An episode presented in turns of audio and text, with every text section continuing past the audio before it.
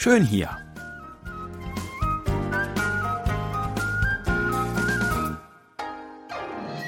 Ausflugstipps für Korea mit Jan Dirks.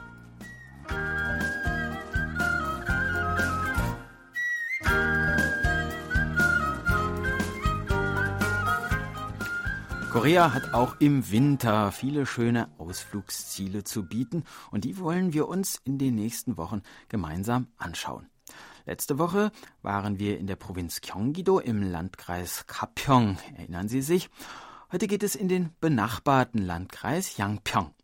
Wir fahren vom Seouler Bahnhof Yongsan mit der Chungang-Linie bis zur Station Yangsu. Das dauert gut eine Stunde. Hier steigen wir aus. Wenn es nicht so kalt wäre, würde ich vorschlagen, dass wir uns hier im Fahrradverleih am Bahnhof ein paar Fahrräder ausleihen und ein wenig herumradeln. Der Tagesverleih ist sehr günstig und es gibt eine wunderschöne Route am Fluss entlang.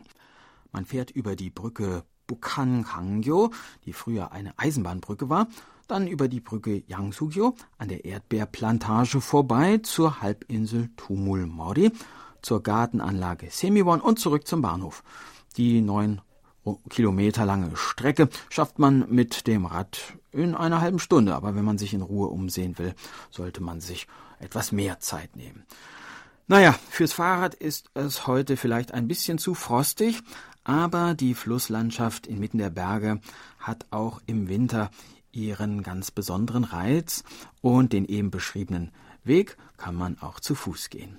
Machen wir halt einen kleinen Spaziergang und laufen zunächst etwa zehn Minuten zu Fuß bis zum Tumul Mori. Tumul Mori bedeutet wörtlich so viel wie zwei Wasserbereich. Denn ganz in der Nähe treffen hier der nördliche und der südliche Han-Fluss aufeinander und vereinigen sich zum großen Fluss Han, der westwärts nach Seoul und dann weiter ins Gelbe Meer fließt. Die zusammenfließenden Gewässer bilden an dieser Stelle einen weit auslaufenden großen See, den Paldang-ho. Vom Tumul Mori hat man einen wunderbaren weiten Blick über das Wasser und auf die umliegenden Berge. Dort am Ufer steht ein alter Baum, eine japanische Zelkove, eine Art Ulme, 26 Meter hoch und über 400 Jahre alt. Bei genauerem Hinsehen erkennt man, dass es sich gar nicht um einen einzigen, sondern um drei Bäume handelt, die so dicht beisammen stehen, dass sie wirken wie ein einziger Baum.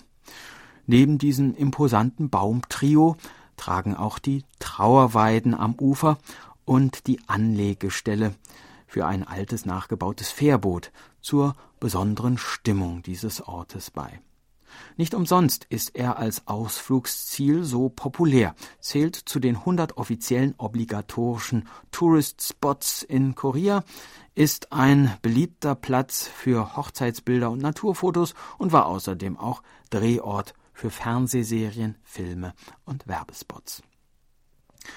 Überquert man den südlichen Han-Fluss über eine Brücke, gelangt man von hier aus zum Garten Semiwon, der besonders im Sommer von vielen Ausflüglern gerne besucht wird. Vor allem im Juli und August, wenn hier der Lotus blüht, lohnt ein Ausflug in diesen kleinen Ökopark, der das Prinzip der natürlichen Reinigung verfolgt. Zum einen im übertragenen Sinne denn der Name Semiwon hängt mit einem alten Sprichwort zusammen, welches besagt, dass man seine Gedanken befreien kann, indem man ins Wasser blickt und dass man seinen Geist reinigen kann, indem man die Blumen betrachtet.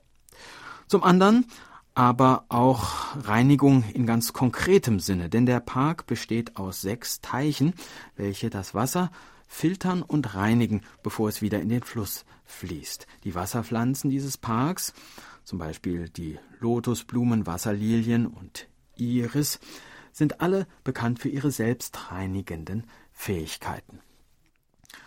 Nun, in der Winterzeit sind die Teiche zugefroren.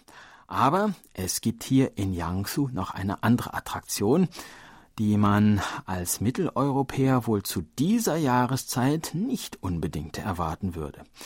Ich hatte vorhin schon kurz die Erdbeerfarm erwähnt, die von hier aus zu Fuß in ein paar Minuten erreichbar ist.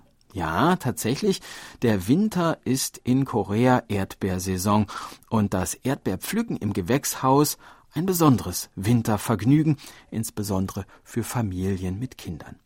In den Gewächshäusern der hier ansässigen Erdbeerplantage kann man selber seine Erdbeeren pflücken und auch lernen, wie man daraus Marmelade oder andere süße Leckereien macht. Na, wie wär's? Kandierte oder mit Schokolade glasierte Erdbeeren passen doch nicht schlecht zu einem Becher heißen Tee und einem gemütlichen Adventsstündchen. Was meinen Sie? Tja, das war unser Ausflugstipp für heute. In einer Woche starten wir die nächste Tour und würden uns freuen, wenn Sie auch dann wieder mit dabei sind. Tschüss und bis dann, sagt Jan Dirks.